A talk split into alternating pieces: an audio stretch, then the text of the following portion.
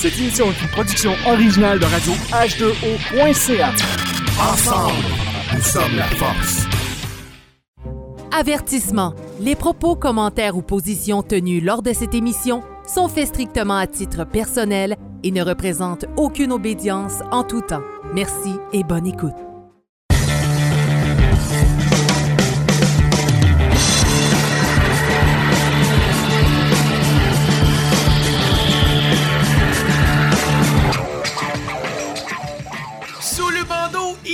Émission numéro 18. Et on a comme sujet euh, aujourd'hui le sujet de Noël, hein, le- la solstice d'hiver et tout ce, ce merveilleux monde qu'on peut avoir durant le, le mois de décembre. Et j'ai avec moi euh, mon frère Sylvain. Comment ça va? Bonjour Franco. Hey, écoute, Ça va très bien. écoute euh, ça faisait un petit bout qu'on t'était pas vu euh, lors de l'émission. On t'a eu la semaine passée en remplacement. En fait, on a eu la semaine dernière en remplacement euh, ta conjointe, Claudia, qui nous parlait du deuxième surveillant. Euh, je dois dire qu'elle est pas mal bonne pour faire des émissions de radio. Là. Elle a un très bon potentiel. Oh, elle se débrouille bien. Tous les commentaires que j'ai eu à date, c'était euh, plus qu'excellent. Les gens l'ont vraiment adoré. Donc, euh, je- pense pas que tu vas perdre ta place, mais elle, elle va prendre sa place dans pas long, me dire ça. elle est pas mal prête, là. Elle s'en vient. Elle a fait son compagnonnage, là, là, elle est prête à venir euh, en maîtrise, là, ici, là, euh, dans nos émissions. Fait euh, écoute, c'est vraiment super intéressant. Euh, D'ailleurs, on a eu plein de bons commentaires là, positifs sur, sur l'émission. Si vous ne l'avez pas encore écouté, ben, je vous invite à aller sur le site de souslebandeau.ca, l'émission numéro 17, qu'on parle du second surveillant. Puis éventuellement, ben, on, va, on va faire la, la série 3. Donc, on va parler du premier surveillant, puis par après, on va terminer avec le, le vénérable maître. Et euh, d'ailleurs, toi, tu as déjà été euh, second surveillant. En fait, Ben on, en oui. a, on en a parlé euh, durant l'émission. Euh, et tu as aussi été premier surveillant. Oui, j'ai fait les deux. Ah oui, donc en fait, tu as fait la triade au complet, toi. Oui. Tu as, expérimenté ça. Donc, euh, on- probablement pour la prochaine émission, quand on va parler du, du premier surveillant, ben, tu pourras être là cette fois-ci et, et continuer à nous contribuer ta, ta- ta humble sagesse euh, avec nous sur, sur cette expérience-là, que je crois qu'il doit être quand même assez différent de l'expérience que tu as eue euh, en étant deuxième surveillant. là. Je suis pas mal sûr de ça. Ah oui, clairement, c'est une toute autre expérience. On a des, des gens un petit peu plus instruits euh, au deuxième degré. Ben oui, c'est ça. Mais bon, ça, ça sera pour une autre émission parce que là, le, le- le sujet principal, c'est qu'on va parler de la magie de Noël en- avant tout. Puis là, euh, ben, je- t'entends ça, Sylvain? C'est quoi ça? On dirait qu'il y a quelque chose qui va arriver sur le toit. Attends, c'est pas normal, ça. Chris, j'en... C'est des reines que j'entends en haut? J'entends des cloches. Ben, ça a pas d'allure. Ben, voyons donc. Et il va passer où, lui? Oh, oh, oh, Attends, je vais, je vais aller voir dehors. Ok, vas-y, vas-y. Ah ben, tabarouette. Père Noël! Oh, oh, oh! Bonjour, mon petit garçon! Comment vas-tu? Ben, ça, ça va bien, Père Noël. Écoute, euh, bon, je suis plus vraiment rendu un petit garçon, là. Je suis rendu pas mal grand, mais... Je me dirais, attends, avec ton âge... Père Noël, t'es toujours un petit garçon, toi! Ben oui, mais là, Père Oh, Noël- oh, oh. Est-ce que tu crois encore au Père Noël, toi? Ben là, euh, jusqu'à aujourd'hui, non, là. Ben là, en fait, là, jusqu'à aujourd'hui, en fait, oui, là, maintenant, là... euh, Est-ce que t'écoutes encore tes parents, toi? Et ça, c'est difficile, ça, par exemple. Mais oui, des fois, je vais les écouter. Est-ce que tu crois encore au petit lutin? Ah, les petits lutins, les petits lutins. Ma fille croit aux petits lutins encore, par exemple. Oh, ouais, ouais, ouais. oh, oh. Alors, dis-moi, est-ce que t'es un bon papa avec tes enfants? Ah, absolument, absolument. Ça, par exemple, je prends soin de, je prends soin de ma fille, ça va super bien. Elle est rendue bien heureuse à l'école, fait que c'est fantastique, ça, c'est sûr. Et est-ce que tu me laisses, là, du verre de lait et des biscuits au chocolat pour le Père Noël? Ben, c'est ça le problème, le Père Noël. Moi, je savais pas que vous allez, vous allez arriver, là, ici. Moi, j'ai pas préparé ça. Il faudrait que j'aille chercher des biscuits, là. J'ai j'ai une boîte d'Oreo en arrière, là. Je pense que je vais être capable de vous donner ça. Vous aimez ça, les Oreo, Père Noël? Oh, c'est pas bon pour le diabète, ça! Oh. Ouais, mais là, Père Noël, vous demandez des biscuits, là. Attendez-vous pas de, de, de pas faire de diabète en, en mangeant des, pas- des Ouais, mais biscuits. les là. Oreos, là, c'est un petit peu dur, là. Bon, c'est j'ai- le sucre, là. J'ai peut-être des biscuits à l'avoine quelque part, là, en arrière, que je Ah oui, euh, là. l'avoine, c'est bon pour dormir. Oh, oh, oh. Alors, mon petit garçon, là, Oui. hein, ça fait des années qu'on s'est pas vu, là. Ben oui, c'est sûr. euh, oui, effectivement. Moi, je là. suis allé voir dans mon grand livre magique, là, et j'ai regardé à côté de ton nom. Oui. J'ai vu que t'avais fait des drôles d'affaires, là. T'es rendu franc-maçon, là. Ben oui, mais Oh, moi, oh. moi, Père Noël, j'étais sûr et certain, OK, que la franc-maçonnerie venait de vous. Mais non, mais non. Ben là, en fait, c'est même pas la franc-maçonnerie qui a inventé le Père Noël. Pour une fois, la franc-maçonnerie ne peut pas se réclamer ça. En fait, le Père Noël, c'est une longue histoire. hein. Il y en a qui vont en parler aujourd'hui. Ben oui, Oh, mais, oh, je comprends. Mais moi, j'étais j'étais convaincu, Père Noël, que le, le rite écossais ancien accepté, c'était réflecté sur toi, Père Noël, parce que c'est rouge et blanc. Ben moi, j'étais Oh. convaincu que c'était toi, ça, Père Noël. Mais non, mais non. Oh, mon Dieu. oh, oh. T'en fumes du bon, toi, mon petit garçon. Oh, oh, oh. Et non, le Père Noël, ça vient plus euh, de l'Allemagne, de la Hollande, de l'Europe. Ah oui? Oui, oui, ça vient de Coca-Cola aussi. Ah, mon Oh, Dieu. Eh ben là, tant qu'à être, à la place de vous offrir un verre de lait, je vais vous offrir une bouteille de coke à la place. Je pense que vous êtes plus confortable avec ça. Effectivement, c'est très rafraîchissant pendant que le Père Noël transporte tous les cadeaux pour aller livrer aux petits-enfants. Oh, oh, oh. Hein? Puis là, cette année, là, c'est, quoi votre liste de, de- de cadeaux de Noël? Qu'est-ce, qu'est-ce que vous avez? là? C'est quoi que vous avez, de, en fait, les, les- les cadeaux les plus demandants là, des petits-enfants? Là?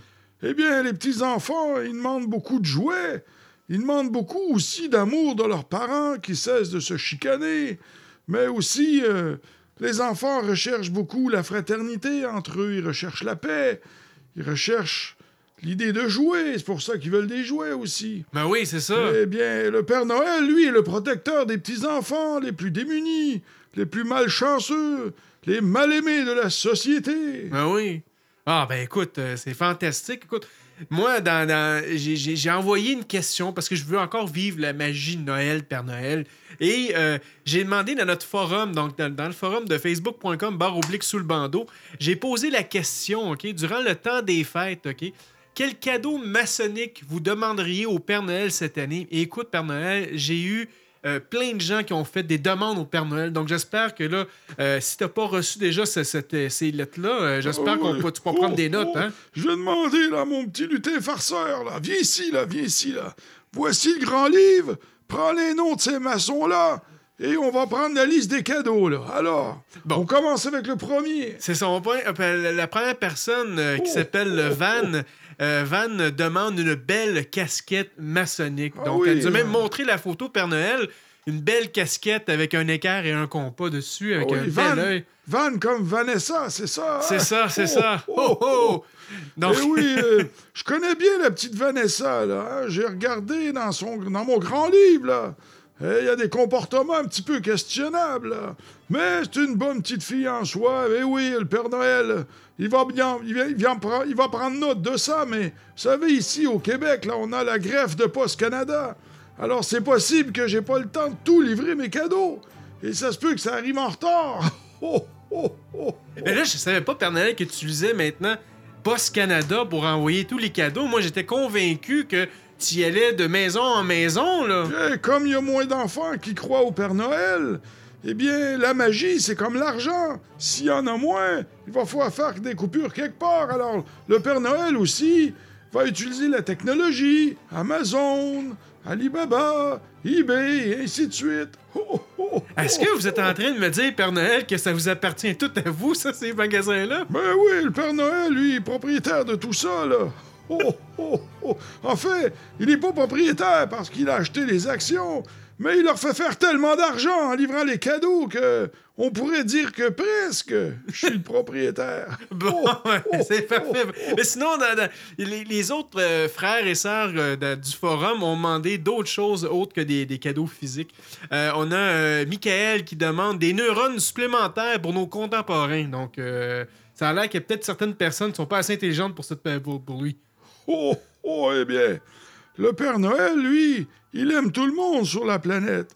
Mais il est vrai de dire qu'il y en a qui n'ont pas toutes le neurone. Mais, euh, bref, euh, il y a un sérieux problème de manque de neurones dans notre société. Alors, le, Père Noël, euh, il a fait la demande à Mère Noël, il a fait la demande au petit lutin, mais malheureusement, c'est difficile à trouver. Ben oui. Ben, donnez- donnez-leur de la vitamine E. Probablement, ça va les aider, là, justement, à être plus conscients. là. Euh, Père Noël, sinon, il y a quelqu'un d'autre. Il y a- il y, a Charles qui veut de la sagesse. Comment ça se donne, la sagesse, à Noël, Père Noël? Euh, il faut acheter beaucoup de souffrance. Oh, oh, parce que c'est avec ça qu'on acquiert la sagesse. avec la connaissance et la conscience de l'expérience. Oh là là là. Oh, Très bien dit, Père Noël. On a euh, Elvelt Roosevelt qui demande de l'intelligence, donc de la sagesse et de l'intelligence. Ah, bien là, il va devoir développer son petit côté yin, hein, parce que l'intelligence, ça vient de la femme, ça. Oh, oh, Oh. Nous, les hommes, on est des grosses brutes. Oh, oh, oh. On a Frankie qui demande un monde meilleur. Mais c'est déjà là un monde meilleur. Hein? Il y a beaucoup de moins de gens qui se font tuer qu'à l'époque du Moyen Âge, avec l'Inquisition et tous ces trucs-là, là, hein, la barbarie. On a- on a- on ne connaît plus ça aujourd'hui. Vous étiez là, vous, dans le temps, Père Noël? Mais oui, le Père Noël, il est éternel, lui. Oh mon Il est là depuis toujours. On a euh, Xavier qui demande une invitation pour venir au Québec, en fait, pour découvrir notre pays. Est-ce que vous êtes une agence de voyage aussi, Père Noël? Oh, oh, oh, eh bien, je peux pas livrer de passeport euh, dans mon sac, mais je peux délivrer de l'espoir. Oh, oh, alors qu'il continue à croire et il va finir par y arriver. Ben sinon, au pire, euh, vous pourriez peut-être y faire un petit lift dans votre traîneau pour faire un voyage jusqu'au Québec. Ah non, mes assurances veulent pas. Oh, oh. Je suis pas couvert sur cet avenant-là. Là, là, ça, j'en apprends quand même quelque chose de nouveau, là. Que le traîneau du Père Noël est assuré en plus. Donc, Eh qu'il arrive oui. quoi que ce soit, euh, vous avez une assurance, le Père Noël. Eh oui, oh, oh, j'ai même dû mettre des lumières sur mon traîneau euh, pour les avions. Oh, oh, Est-ce que votre, euh, votre assurance, ce serait Ho-Ho naissant ou... oh, oh, oh, oh. Elle est vraiment bonne. Oh. Euh, sinon, on a Simon qui demanderait une bague. Donc, euh, qui aimerait ça avoir une bague. Probablement une bague maçonnique. Ah bien, ils s'en vont partout les bagues maçonniques. Mais pourquoi il y a besoin d'être reconnu avec une bague? C'est pour la montrer à qui? Oh, Oh, oh, oh, oh, oh! Hein? Il faut Oh. travailler l'humilité. Ah oui, Père Et Noël. la bague, il faut la porter à l'envers. Donc, avec l'équerre et le compas à l'intérieur de la main, en signe d'humilité. Oh, oh, oh, oh. Oh, très intéressant, Père Noël. Et finalement, on a euh, Albénur qui demande la paix pour, Haïti. Oh, oh, ça c'est mien, ça c'est moins drôle. Eh bien, ces gens-là, ils méritent de tout cœur la paix, car ça fait des siècles qu'ils sont dans la difficulté, dans la haine, dans la misère. Et le Père Noël, il envoie beaucoup d'amour à ces gens-là. Ce sont de grandes personnes qui souffrent beaucoup, mais il va falloir les aider, oui. On va prier très fort pour envoyer des lutins, envoyer la magie de Noël pour nos amis d'Haïti. Oh, oh, oh, afin que la paix et l'amour soient rétablis. Hmm, très bien dit, euh, mon, cher Père Noël. Là-dessus, écoutez, euh, Père Noël, c'est la simple liste que j'avais de ceux et celles qui ont voulu euh, vous demander euh, des, des cadeaux. Donc, euh, j'espère que votre lutin a bien pris cette information-là. Alors, farceur, là, t'as tout noté ça dans le grand livre? Oui, oui, oh, oh, il l'a fait, il l'a fait. Bon, parfait, ça, Père Noël. Écoutez, Père Noël, on vous gardera pas plus longtemps que ça, à moins que vous voulez rester parmi nous, là. Ah non, je dois repartir, là. J'ai mon sac de cadeaux que je dois délivrer à tous les enfants, là, dans le secteur ici. Oh, Voilà, Père Noël, oh, vous êtes oh. quand même un peu d'avance, là. là. Je suis obligé de sous-traiter, là, avec Uber, là. Oh, oh, je fournis pas, je fournis pas, là. Oh, oh, oh. Ah, mais, euh, mais. quand vous parlez d'Hubert, là, est-ce que vous parlez de votre, de votre cousin euh, qui livre du poulet, le Saint-Hubert, ou vous parlez vraiment de la livraison de Hubert? Non, non, non, on parle de Uber, là. Oh, Bon, oh. merci. Alors, bonjour, mon petit garçon. Au revoir, Joyeux Noël! Au revoir, Noël! Oh, oh, bonsoir, tout le monde. Bon, Père Noël est parti, là. Hein? Bon, je vais aller fermer la porte juste un instant. Ben oui, c'est ça. Va donc fermer la porte, Sylvain, parce que là, euh, il faisait un petit peu fret quand même. ou- comme les Français diraient, il ferait froid. Euh, un peu dehors, mais écoute. euh, Puis toi, t'étais où, Sylvain, durant ce temps-là? Là, tu me laissais tout seul avec le Père Noël, t'as ouvert la porte, tu laissais, laissé rentrer. euh, là, euh, je pensais que tu m'aurais aidé, là, mais là, t'étais Ah, où, ben, toi? moi, je suis, je suis allé m'occuper du, du, du traîneau et de ses reines. Ah, Il fallait les garder. Il y a quelques reines hyperactifs dans ça qui, euh, qui veulent euh, sau- sautiller et gambader partout. Bon. Et euh, aussi ramasser euh, les excréments et tout ce qui traîne par terre. Là, ce que- ce Devant chez moi, ok, fait que t'as ramassé le caca de, de, de, de, de sirène au nez rouge, c'est ah, ça ben que oui, mais dire? j'ai assisté le Père Noël là, Ah, avec ouais. honneur. ouais. Ah, ouais. Là, J'ai un petit peu flirté avec Mère Noël qui était dans le traîneau. Ah, ça, je pensais. Mais- Mais là, euh, en tout moi, t'as pas assez de le conduire, ce traîneau-là. là? Ah non, non, euh, je me tenterais pas. Là. Ah, c'est ça. Ah. Bon, moi, t'as ramassé le caca devant chez moi de, de, du sirène au nez rouge, fait que ça, c'était fantastique. Écoute, euh, la magie de Noël, ça, vient d'où, ça, en fait, le, Père Noël? Tantôt, le Père Noël, il en parlait un peu, que c'était un peu... Ça venait de l'Allemagne et tout ça. Euh, je sais que t'as fait quand même pas mal de recherches là-dessus, Sylvain. Qu'est-ce que tu peux nous dire de la magie de Noël? Bien, euh, d'abord, qui est Saint-Nicolas, pour partir de là? Saint-Nicolas, c'était un évêque qui a vécu entre euh, 270 et 343 après Jésus-Christ. Euh, c'était un protecteur des enfants. Euh, en fait, il s'appelait euh, Nicolas euh, de Myre ou Nicolas de Bari. Il était né à Patara, au sud-ouest euh, de l'actuelle Turquie. Puis, euh, il a vécu quand même toute sa vie euh, avec beaucoup euh, de bienveillance à aider les- son prochain. Ça a été vraiment euh, un homme de bien. Puis, il fut tué euh, par les Romains là, durant la persécution chrétienne Ah oui. le 6 décembre 343. Et par la suite, eh bien, on, on l'a intronisé comme étant Saint-Nicolas. OK. Et plus tard dans l'histoire, si on remonte par exemple autour des années 1700-1800, euh, c'est plus du côté de la Hollande et euh, euh, d'abord aussi, il faut savoir que quand le protestantisme est arrivé, euh, le- tout ce qui était Saint-Nicolas a disparu d'Europe euh, comme tel, mais Ah oui. euh, c'est resté en partie euh, au niveau de l'Allemagne, la Hollande et de- de ces coins-là. Et euh, euh, donc, c'est à ce moment-là, il s'appelait Sinterklaas, qui voulait dire euh, Saint-Nicolas. Et euh, plus tard, c'est quand les, euh, les Hollandais, les Allemands ont migré vers les États-Unis, où euh, la, la- la- la- la- la fameuse histoire de Saint-Nicolas a continué. Et il y a eu un auteur qui avait écrit, en fait, qui s'appelait Clement Clark Moore, qui avait écrit La nuit d'avant Noël en 1821. Et lui, il racontait l'histoire d'un monsieur à barbe blanche qui est passé porter des cadeaux aux enfants. Et ça l'a inspiré tranquillement comme ça l'histoire. Puis en 1863, euh, il y a eu euh, Illustrated Weekly, un journal avec Thomas Nast, qui, euh, lui, a dessiné le Père Noël comme on le connaît, avec sa grosse ceinture noire, son manteau rouge, sa barbe blanche. Et plus tard, euh, l'histoire continue de circuler comme ça jusqu'à ce que euh, une, une compagnie, en fait, George P. Webster, euh, qui ont eu un contrat. euh, non, en fait, George P. Webster, lui, a raconté que euh, l'histoire du Père Noël avec les jouets, qu'il y avait une manufacture au pôle Nord et que les jouets étaient, venaient de là-bas et qui étaient emmenés dans un sac dans le traîneau du Père Noël.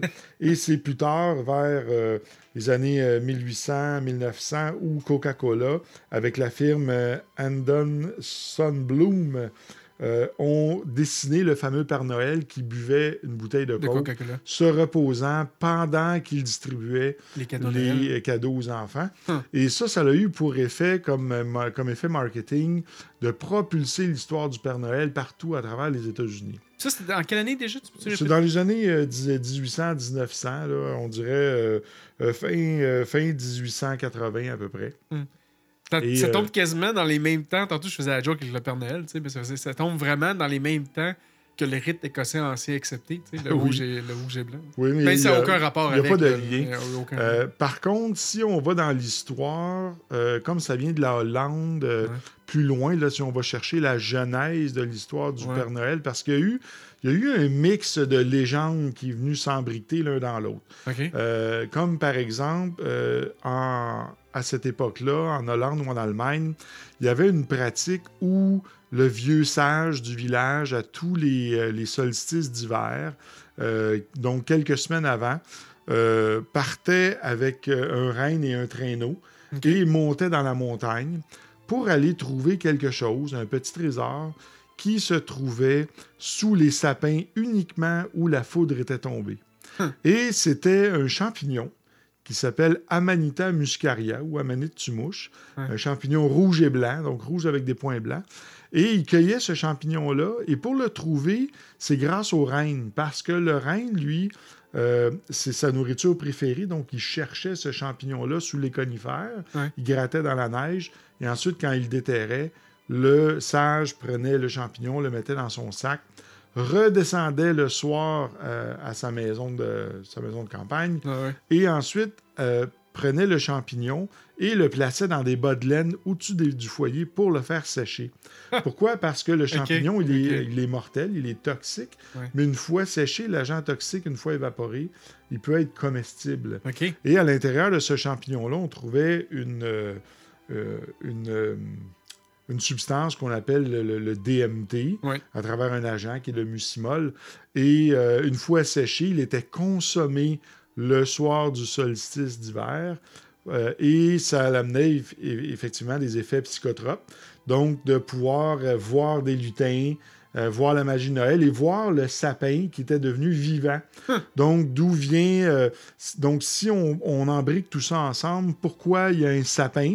Pourquoi les cadeaux sont sous l'arbre? Ça fait référence, entre autres, aux fameux champignons. Pourquoi l'arbre est illuminé? Euh, Bon, bien, les, les- les guirlandes dedans font référence aux toiles d'araignée aussi qui étaient là. OK. Euh, et qui, euh, sous l'effet du DMT, là, devenaient argentés et don- donnaient l'impression d'être des guirlandes. Wow. Euh, OK. Et ce, ce fameux champignon-là a fait partie de, de beaucoup de, de- de- de démarches mystiques à travers, je dirais, pas plusieurs religions, mais euh, plusieurs, euh, plusieurs monastères, plusieurs pratiques. D'ailleurs, si vous avez l'occasion d'aller à la basilique Sainte-Anne de Beaupré, Mhm. euh, au sous-sol, en bas, il y a comme une, une salle avec comme une deuxième église au bas. là. Et on retrouve sur les murs gravé ce fameux champignon-là, la Manita muscaria. Euh, et quand on va aussi dans des monastères, souvent on va reconnaître l'odeur de la manite qui est très présente. Euh, parce que selon certaines histoires, là je vous dis pas que tout ça c'est vrai, là. c'est ce que j'ai pu rechercher. Vous ferez euh, vos recherches. ferez vos recherches. Euh, j'ai pu voir que les, certains moines consommaient ce champignon-là pour atteindre certains états mystiques. D'ailleurs, si on, on va à l'histoire aussi en Gaule d'Astérix et Obélix, la fameuse potion magique, qu'est-ce qui donnait tant de force à Astérix? C'est ce fameux champignon-là qui était placé dans la recette euh, de la potion magique. Pourquoi? Parce que moi-même, je l'ai expérimenté à plusieurs Oui, reprises. J'ai j'ai eu l'occasion, dans des, euh, des moments mystiques, de consommer ce champignon-là. Et euh, effectivement, la force physique est multipliée par 3 ou 4.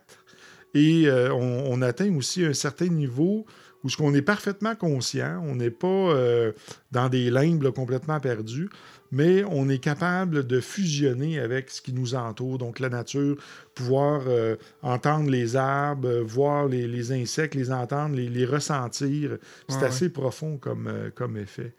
Donc, euh, et plus loin aussi, toujours dans, dans- dans le cadre de Noël, bien le fameux règne, les traîneaux, le Père Noël qui monte dans la montagne, va Ah cueillir le champignon, ensuite le place dans les bas de laine pour le faire sécher et c'est le cadeau sous l'arbre parce que ce champignon-là ne pousse uniquement où ce que la foudre a tombé. Parce que Ah, quand oui. la foudre va tomber, elle va faire sortir les spores de la terre et va permettre aux champignons de pouvoir pousser. Donc, euh, l'histoire de Noël, c'est un petit peu entremêlé avec ces vieilles coutumes hollandaises-là et le Père Noël de Coca-Cola. Tout ça mis ensemble nous a mené à l'histoire du Père Noël qu'on a Wow. aujourd'hui. Mais- Et même à l'époque des Vikings aussi, les Vikings consommaient ce champignon-là, ce qui leur donnait euh, une force physique incroyable et qui les rendait des guerriers euh, redoutables. Ben oui. Donc, euh, il y a- il y, a beaucoup d'histoires liées avec ce champignon-là. Et si on regarde juste autour de nous, euh, bien, on peut voir dans l'histoire des Schtroumpfs, euh, il semblerait que Hergé avait consommé de la manite au moment où il a été inspiré euh, pour l'histoire des Schtroumpfs. Euh, on regarde dans Mario Bros, par exemple, où euh, Mario devient un surhomme une fois qu'il consomme le champignon, Ouais. ou dans le livre de Tintin aussi, ce fameux champignon-là. Ouais, On le retrouve. Donc, à, à travers l'histoire, on le retrouve un petit peu partout. Et ce fameux champignon-là va pousser euh, ici au Québec durant la deuxième ou troisième semaine de septembre. Et on peut le trouver là, dans, euh, dans- dans- dans- où il y a beaucoup de conifères. Ouais. Et euh, aussi, euh, une chose que j'avais remarqué dans cette histoire-là qui m'avait un petit peu, euh, un petit peu surpris, c'est que le champignon, au moment où il devient mûr, sa coupole va se renverser comme une coupe. Et quand il y a la rosée du matin qui tombe dedans, et, et quand il cueille, je crois qu'il y a seulement une journée ou deux qui est dans cet état-là, il devient comme une coupe. Donc, on, on cueille le champignon et on boit la rosée du matin qui est dedans, qui, devient à ce moment-là, euh, euh, euh, je dirais, que le mucimol est entré en contact avec la rosée du matin et qui fait un breuvage qu'on aurait pu attribuer comme la coupe du Graal, où Ouais, une fois ouais. que vous le buvez, vous atteignez comme une certaine illumination. Hum, C'est vraiment intéressant. Puis d'ailleurs, le, le DMT en tant Oui. que tel, tu peux aussi le retrouver dans d'autres plantes aussi. Là. Oui. Euh, puis c'est pour ça que ça revient un peu. euh, la raison pourquoi on en parle là présentement, c'est que ça a quand même une certaine euh, symbolique maçonnique. Euh, le, le- le- le DMT en tant que tel, tu peux aussi le retrouver dans l'acacia. Et plus précisément dans, dans tro- trois ou quatre types d'acacia, dont la- l'acacia confusa en, en- en Asie, l'acacia euh, tenu- t- tu- tenuiflora en Amérique du Sud, l'acacia euh, nilotica en, en Afrique du Nord et au, Moyen, au- et au Moyen-Orient. Donc, euh, donc ça, donc trois acacias. hein, encore une fois, le, le chiffre 3 qui est important. Mais euh, dans plusieurs émissions que j'avais écoutées aux États-Unis, justement, ils parlaient justement de l'acacia et du DMT. Et euh, la, la symbolique dans le temps, dans les archives que eux avaient sur l'acacia, c'était justement, ça permettait aux, aux- aux maîtres maçons, justement, de- de- de- d'accéder euh, à plus loin que le voile. Donc, euh, quand, que, quand que le maître maçon va expérimenter euh, sa maîtrise, puis vouloir retourner dans, dans le cœur, ben, ces gens-là utilisaient l'acacia avec l'élément du DMT pour aller plus loin. Et c'est pour ça qu'on a eu des, des, des, des- des grandes inventions, d'ailleurs, avec les, les- les- grands scientifiques qui, qui consommaient aussi ce, ce- Mhm. ce- ce- ce- cette... euh, on pourrait dire c'est une drogue quand même. là, C'est reconnu comme étant euh, une des drogues les plus interdites sur la planète. Cependant, le DMT, c'est une substance où tous les végétaux euh, l'utilisent pour communiquer entre eux. Dans une forêt, donc les, les végétaux qu'on, euh, communiquent par les racines, entre autres. Et c'est par le, par le biais du DMT que c'est permis de le faire. Euh, chez nous, l'humain, euh, nous, le DMT, c'est sécrété par la glande pinéale. Ouais, ouais. Euh, soit à la naissance, à la mort ou dans des états de mystique très profonds. On l'appelle l'hormone de l'esprit. D'ailleurs, il y a beaucoup de, de recherches qui ont été faites aux États-Unis et dans d'autres pays à cet effet-là. Et même que on a remarqué que lorsqu'on donnait du DMT à quelqu'un qui avait des, des troubles, euh, des, des troubles d'alcool, il cessait de boire, devenait spirituel. Ah, On oui. donnait ça à des gens qui étaient en dépression, ils revenaient tout à coup euh, spirituels. Parce que pour l'avoir expérimenté moi-même, d'avoir euh, pris du DMT une fois, euh, c'est vraiment quelque chose d'extraordinaire. On passe l'autre côté, on revient, et ça nous transforme profondément. Ah, ouais. Mais y, il y a quand même plusieurs personnes qui vont, qui vont être contre ça. Qui vont, il y a des gens qui vont manifester contre ce, ce- ce- ce genre de prise de drogue-là. On vous dit pas aujourd'hui de prendre cette drogue-là nécessairement. On fait juste vous informer sur euh, qu'est-ce que ça fait, puis les, en fait les, euh, les origines de, Ben, de- de ce DMT-là. Ce qui est intéressant, le DMT, c'est que ça ne rend pas euh, accro. Parce que vous allez en prendre une fois et vous n'aurez plus besoin de le reprendre après parce que vous allez avoir vu de l'autre côté et vous allez être revenu, puis ça va être assez pour Ouais. vous. Vous n'avez pas besoin d'aller plus loin. Toi, tu peux-tu nous en parler un peu de ton expérience? Qu'est-ce que qu'est-ce que toi, tu as vécu euh, le- de, l'autre côté? Mais moi, euh, d'abord, au début, j'étais craintif parce que j'avais peur. euh, je suis un antidrogue de nature, là, Ouais. mais je suis quand même ouvert à certaines expériences mystiques. Alors, quand je l'ai fait, c'était dans un encadrement avec euh, euh, quelqu'un qui était un médecin qui était avec nous au cas où il arrive quelque chose. Euh, on était un groupe, on était. Il y avait une, une musique d'ambiance, on était dans la nature, euh, tout était prévu. Donc, Ouais, ouais. le contexte était parfait. Euh, pour moi, ça a été une expérience euh, qui m'a conduit dans l'au-delà. Euh, ce que je suis allé chercher là, c'est d'une part la certitude que ce qu'on vit ici, ce n'est qu'une pièce de théâtre, OK. qu'il existe vraiment quelque chose de l'autre côté, que le vrai monde est de l'autre côté. Ici, ce n'est qu'une sphère d'activité dans laquelle on vient jouer, s'expérimenter. Ouais, L'autre ouais. chose que j'ai contacté aussi, c'est la notion de, de- de Dieu. Euh, Dieu, ce n'est pas une personne ou en fait Dieu s'expérimente à travers nous tous. On en fait tous partie. Hmm. Il vit son expérience, il grandit avec nous à travers chacun de nous. Euh, donc c'est ça, c'est ce que je suis allé chercher. Mais ce qui est difficile de l'expliquer, c'est que on peut pas mettre ça dans une boîte. C'est Ouais. c'est difficile à, à verbaliser. Donc j'essaie de le faire du mieux que je peux. Ouais. Et l'autre chose que, qui m'a marqué, c'est qu'une fois que je suis arrivé de l'autre côté, je savais qui j'étais dans l'univers. Je savais que ça faisait des millions d'années que cette expérience-là était programmée pour ce soir-là. Euh, je savais tout ça. Euh, mais ce qui était le plus dur, c'est que je devais faire le deuil de ça parce que je ne pouvais pas l'amener avec moi pour revenir. Je devais retourner dans mon corps, refaire ma, continuer ma vie sur Terre, mais je ne pouvais pas amener toutes les connaissances que maintenant je savais. Hmm. Et je devais faire le deuil de ça. Ça, c'est ce que j'ai trouvé le plus dur. Mais j'avais pas. euh, euh, oui, on, on est dans un état de plénitude, de, de grandeur, de, de bien-être incroyable, euh, d'amour et tout ça. Mais c'est pas ce qui m'a été le plus problématique pour moi, c'est que je pouvais pas ramener tout ce que je savais. Ouais. C'est ce que j'ai trouvé difficile. Est-ce que tu pourrais, tu pourrais dire que euh, ce, ce, genre de drogue-là ferait en sorte que quelqu'un qui est dépressif ben, vivrait quelque chose de bien, puis après ça, voudrait juste recommencer à chaque fois? D'avoir une... Tantôt, tu parlais, parlais qu'on n'avait pas une addiction, mais si la personne, justement, elle se rend compte qu'il y a quelque chose de mieux l'autre bord, puis que là, elle doit revenir dans son corps, ça devient pas plus dépressif pour cette personne-là, puis qu'elle va je suis- vouloir toujours recommencer, comme les autres drogues qui existent, en fait. Ben, selon, euh, selon ce qui, les études qui sont faites, là, euh, moi, là, je suis pas médecin, je suis pas psychiatre, Ouais. rien de ça. Moi, j'ai pas eu, pas ressenti le besoin d'en prendre une deuxième fois parce que, à l'intérieur de moi, le sentiment que j'avais, c'est que c'est comme si j'avais été voir de l'autre côté. On m'a permis de voir de l'autre côté du voile, puis je suis revenu, puis j'ai été curieux. J'aurais Ouais, pas, ok. j'aurais, j'aurais pas été censé d'aller là. Mais maintenant Ouais, que j'ai vu, ça me permet de vivre ma vie totalement différente parce que j'ai une, maintenant j'ai une compréhension et une approche de la mort qui est complètement différente de ce que c'était avant. Mais euh, il semblerait, selon les études euh, euh, qui sont faites aux États-Unis, que non, ça ne crée pas d'addiction à ce produit-là. Par contre, peut-être quelqu'un qui va de l'autre côté, qui ressent l'état d'amour et de plénitude qui est là, qui revient ici et qui vit les difficultés, ça peut peut-être, oui, le conduire vers une certaine dépression, mais en même temps, ça nous donne un reset dans notre vie. Tu sais, quand, quand on fait cet état-là, là, puis on passe là, c'est vraiment un reset.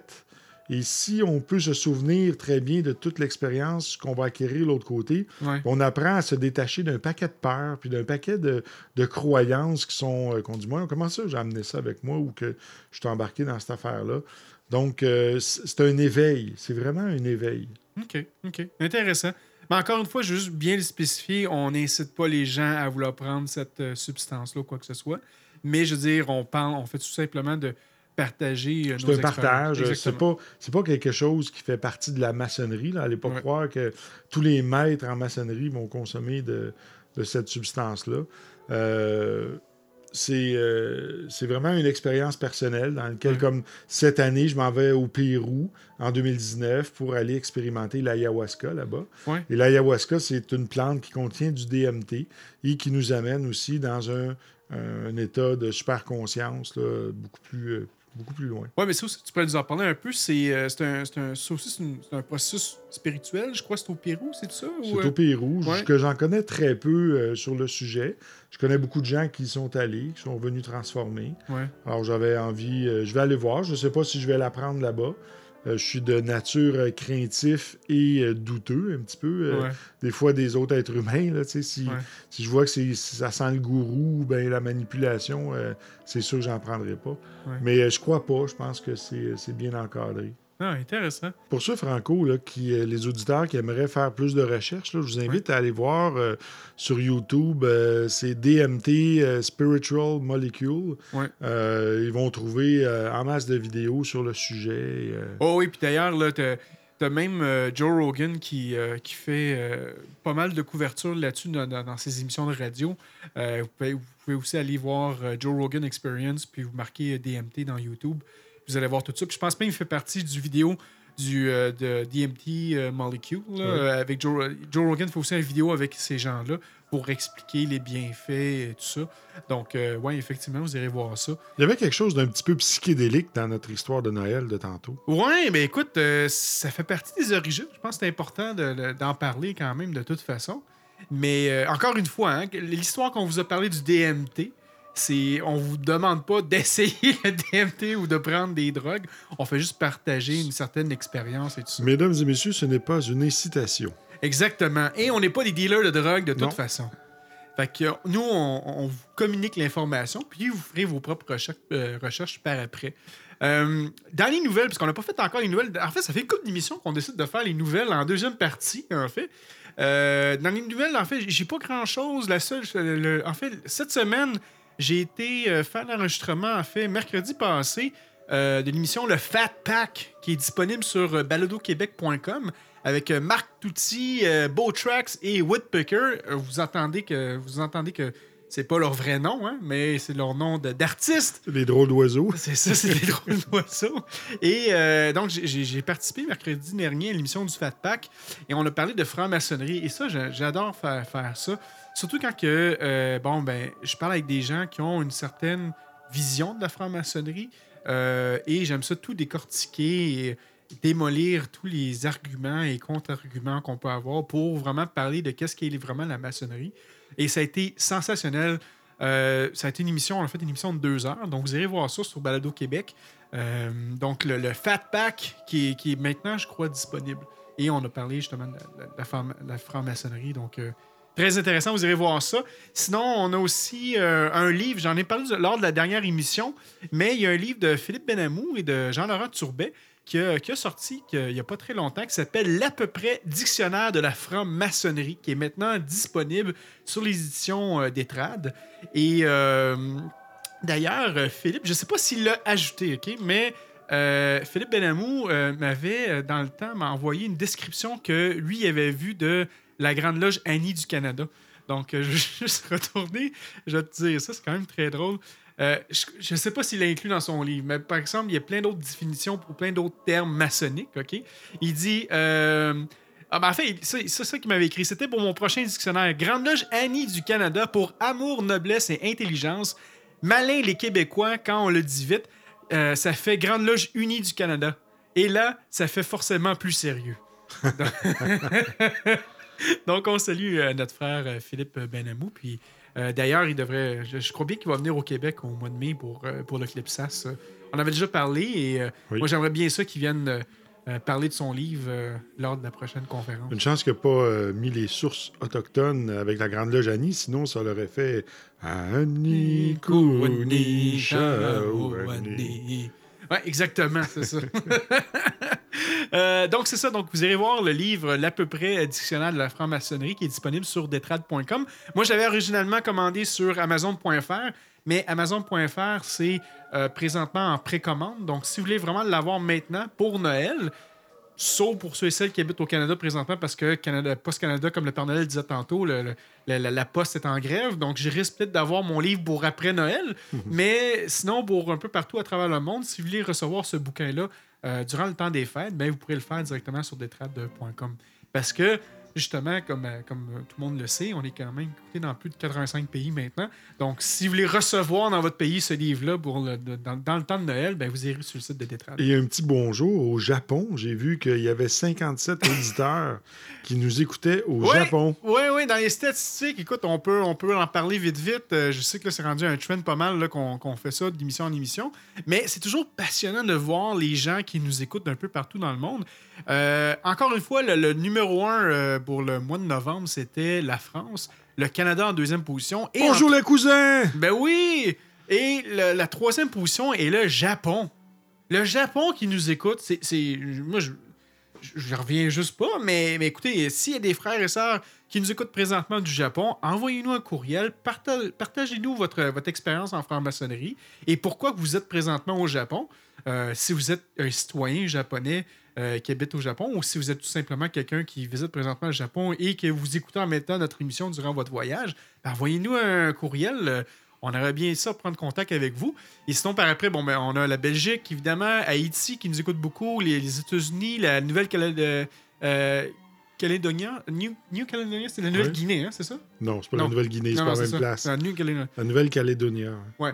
Euh, la Grèce, euh, l'Angleterre, et bon, il y a- il y, a quand même d'autres pays qui nous écoutent aussi.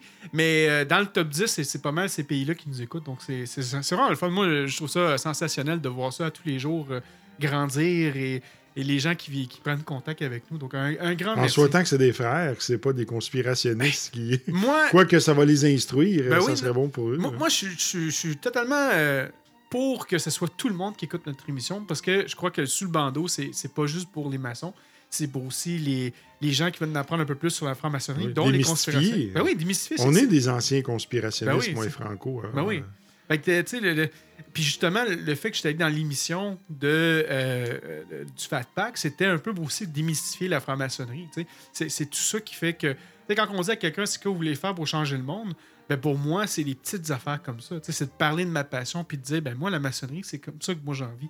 Fait que si ça peut transformer des gens, puis inciter des gens à vouloir en apprendre plus sur la franc-maçonnerie, ben tant mieux, j'aurais fait mon petit pas euh, dans l'humanité pour, euh, pour Et aider. oui, un maçon, c'est quelqu'un d'inspirant pour les autres. C'est ça, c'est ça. Toi, tu peux nous en parler de l'inspiration aussi. Hein? c'est quoi pour toi l'inspiration, Sylvain?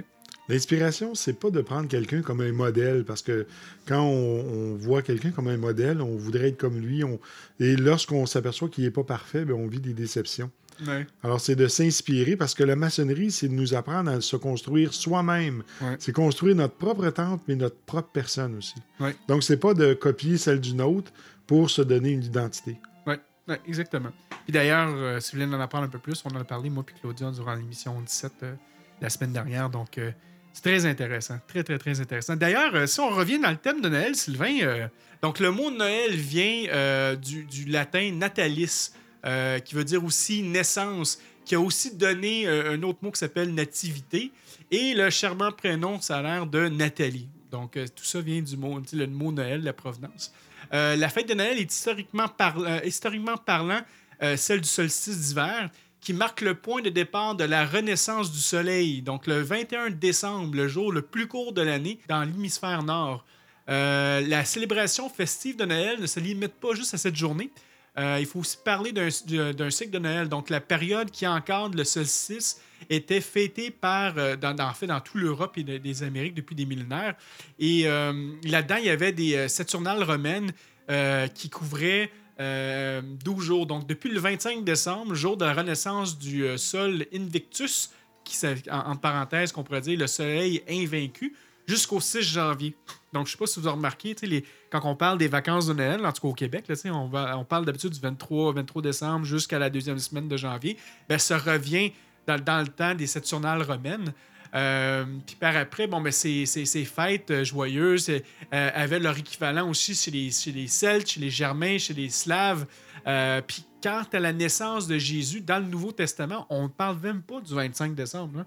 Non, dans les origines, ça n'a jamais, ça jamais été là. Donc, euh, Selon toute vraisemblance, il, serait, il semblerait que Jésus serait né au mois d'août ou au mois de janvier. Oui, c'est ça, exactement. Fait que, tu sais, la, la controverse a duré quand même euh, plusieurs siècles. Euh, Il y a certaines personnes qui voulaient retenir la, la date du 18 avril, d'autres, comme tu disais tantôt, avec ta date, d'autres le 25 mars. Même d'autres personnes disaient le 6 janvier, mais ce fut le pape Libéros euh, en 354 qui a fixé la date de. Qui a fixé la date du 25 décembre. Ben, ça, représente le solstice d'hiver. Sinon, aussi, on va parler de la Saint-Jean d'hiver. Euh, on en a parlé. euh, le Saint-Jean d'hiver, c'est du c'est le 24 ou le 27 décembre, tout dépendant de, de- de- de- de ce- certaines personnes. Mais on a déjà aussi parlé au mois de juin avec, je pense que avec Claudia, on avait parlé, puis avec Hervé dans le temps. On avait parlé aussi de la Saint-Jean d'été. Tu. Ben là, cette fois-ci, si on as- associe ça un peu avec la Saint-Jean d'hiver, euh, ben on parle de, on parle de ces dates-là, tu qui, qui va justement euh, euh, se relier avec le solstice. Donc, Là, moi, il y a une question qui me brûle les lèvres. ben vas-y donc. Toi qui as l'air à bien connaître le sujet, pourquoi que le solstice, on fait référence à Saint-Jean? Ben, qu'est-ce que moi je pourrais dire, par exemple, c'est que, comme te dis, on, on va, le- on fête le solstice d'hiver le 21 décembre et la Saint-Jean d'hiver le 24 ou le 27 décembre. Donc, c'est juste, très proche. OK? Euh, Puis justement, bon, ben, euh, le, le- le, le- le 27 décembre, quand on fête le Saint-Jean d'hiver, ben là, on parle ici du Saint-Jean l'évangéliste et non le Saint-Jean baptiste, parce que le Saint-Jean baptiste, c'est l'été.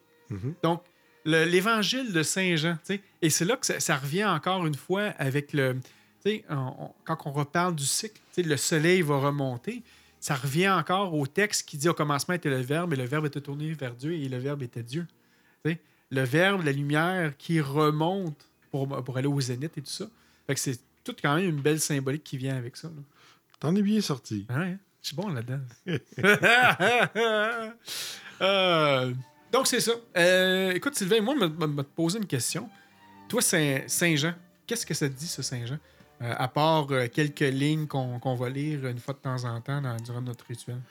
Le Saint-Jean, c'est euh, c'est celui qui vient euh, témoigner de la lumière. Mhm. Il n'est pas la lumière, mais il vient en témoigner. Moi, la référence que je fais avec Saint-Jean, c'est que, en tant que maçon, on ne détient pas la vérité, mais on vient partager, on vient émaner autour de nous euh, la parole, le verbe. Ouais. Euh, et le verbe, pour moi, ce que ça signifie, c'est que quand on est dans notre cœur, euh, eh bien, je dirais la conscience planétaire ou euh, l'Esprit Saint ou va passer à travers nous et sous forme d'inspiration va nous donner les bonnes paroles pour s'adresser à une personne. Mhm. Euh, donc, euh, pour moi, Saint Jean, c'est un peu ce que ça représente, c'est la voie, c'est le, euh, chemin qui nous donne la guidance pour laisser l'esprit parler à travers nous. Et c'est par là que la sagesse se manifeste parce qu'on récemment, euh, j'ai quelqu'un que je connais bien qui travaille dans la, la recherche et la médecine et qui me disait que maintenant, la médecine, on a découvert qu'on a trois cerveaux. Donc, on a évidemment celui dans notre tête, on a euh, le système digestif qui constitue un cerveau, mais aussi le cœur qui constitue une, une- une intelligence. Ouais. Et on fait très peu appel à cette intelligence-là. Alors, ce qui vient des mystiques, je dirais, autochtones ou soufis ou euh, de d'autres traditions, d'autres écoles de sagesse, euh, tend à nous enseigner de passer de la tête au cœur, donc du, men- du mental vers le cœur. Et c'est quand on est dans le cœur que là, on, peut vraiment euh, avoir accès aux, perceptions extrasensorielles, l'intuition, le ressenti, mais vraiment au-delà de, de ce que pourrait être aussi l'illusion. Tu sais, des fois, euh, on rencontre des gens là, qui volent un petit peu haut, là, tu sais, qu'on dit que euh, finalement, ils sont dans les nuages. Là. Euh, mais tout ça pour dire que c'est vraiment quand on est dans le cœur, on contacte vraiment notre nature divine. Donc, si je te comprends bien, ça veut dire que Saint-Jean fait en sorte que, bon, il y a une certaine renaissance, c'est ça? Il y a une certaine renaissance de soi-même pour aller vers la lumière puis se, redécouvrir et continuer son chemin. Ça veut dire que euh, le mois précédent à ça, on parle souvent, on parle souvent du mois des morts, du mois, du mois de novembre. D'ailleurs, en maçonnerie, en tout cas pour ceux et celles qui pratiquent le, le- rite écossais ancien accepté, habituellement, on avoir des, justement un rite funèbre pour parler de la mort, parler des frères et sœurs qui sont passés à l'Orient éternel. Donc, la mort qui est là, puis après ça, ben, jusqu'au 21, 21 décembre, la lumière renaît. Mhm. J'ai l'impression que c'est cyclique, ce, ce- ce genre de so- choses-là. Mais si on regarde euh, les différentes initiations qu'on a dans les trois premiers degrés, Ouais. euh, puis ce qu'on va intégrer, c'est vraiment de nous apprendre à mourir et on va développer des vertus pour préparer notre après-vie. Ouais. Parce que si on regarde bien euh, le processus maçonnique, c'est étroitement lié avec le livre des morts égyptien. Ouais. Donc, euh, dans, dans la pratique égyptienne, euh, on faisait tout pour mener une bonne vie, être vertueux, pour ensuite pouvoir passer à travers le royaume des morts et aller dans, dans le plus haut. Donc, c'est un petit peu le même principe. La maçonnerie nous enseigne à se départir de tout ce qui n'est pas nécessaire, de mourir à soi-même, mais aussi nous montre un chemin euh, de comment sortir des ténèbres. La lumière est à l'Orient. Ouais. Donc, comment on sort des ténèbres. Et, et Jean vient crier dans le désert. euh, ça fait aussi référence peut-être à ça un peu, Ouais. euh, de d'être un témoin. Voilà. Mm. Puis justement, ben, ça, ça vient par après euh, le fait, donc, on est ressorti, on, on revoit la lumière et tout ça. Et euh, il y a un moment aussi important pour le maçon qui est le banquet d'ordre. le banquet d'ordre que- qu'on fait habituellement une à deux fois par année. Et là, cette année, nous, à la Grande Loge Annie, on va, on va célébrer un, un beau banquet d'ordre qu'on va inviter euh, toutes les obédiences un peu partout. Et ça, ça va permettre de, justement de resolidifier les liens et tout ça, euh, de- de- de distribuer la parole du grand maître, des vénérables maîtres et de tous les frères et sœurs. Donc, encore une fois, là, on va, on va rassembler ce qui était part après avoir euh, vu la lumière. Fait que c'est une belle continuité. Effectivement. Ouais, ouais, ouais. Là-dessus, Sylvain, je crois que ça, ça, ça- ça complète bien notre émission. Je te laisse là, avec le mot de la fin. Mon Dieu. Ah oui? Le mot de la fin. Ah oui. Alors, je vais profiter de l'occasion pour souhaiter un très joyeux Noël à tout le monde. Que l'amour règne sur la terre, que la paix soit parmi les hommes, et que, enfin, on puisse connaître une maçonnerie unie à travers le monde qui travaille ensemble à faire un monde meilleur. Ah, j'ai pas besoin d'en rajouter plus, moi.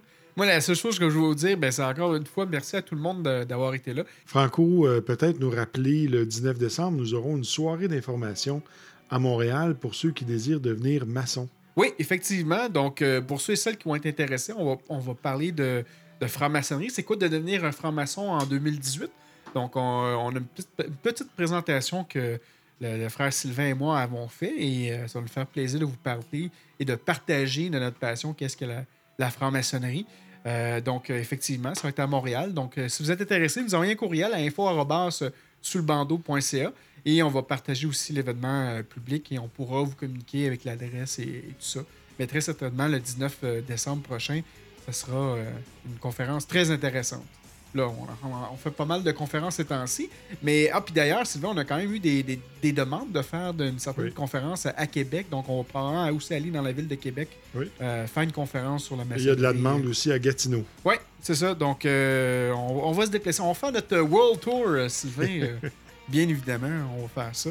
Euh, sinon, ben ça, moi, de mon côté, encore une fois, euh, merci à tous nos radiodiffuseurs. Donc, radioh2o.ca, radiodelta.fr, baladoquebec.com, RZO Web euh, et production. Euh, merci à tous nos patrons. Donc, patreon.com, barre oblique sous le bandeau. On, re- on remercie Beau Eric et Nicolas. Donc, un grand merci de, euh, à, vous euh, de, contribuer. Si vous, vous êtes intéressé à nous aider, à nous encourager, ben, on a trois forfaits. Donc, le forfait à 3 le forfait à 5 et le forfait à 7 D'ailleurs, euh, très bientôt, je devrais recevoir les pins de l'émission Sous le bandeau. Donc, pour ceux et celles qui vont s'abonner sur notre page Patreon, une fois qu'on reçoit les pins, on va vous envoyer cette pin-là à vous. Donc, ça va être gratuit. Euh, donc, euh, on vous invite encore une fois, patreon.com, barre oblique sous le bandeau. Sinon, il y a- toujours notre page web, euh, sous le bandeau.ca. Et si vous avez des commentaires, comme une liste de cadeaux que vous voulez faire et que vous demandez au Père Noël, ben, il est encore temps de le faire. Je peux transférer ça à ces lutins et tout ça. Donc, vous irez sur notre page Facebook, facebook.com, barre oblique sous le bandeau. Là-dessus, ben, mon nom c'est Franco. On se voit le mois prochain pour une autre émission avec mon frère Sylvain. Bye bye. Bye bye.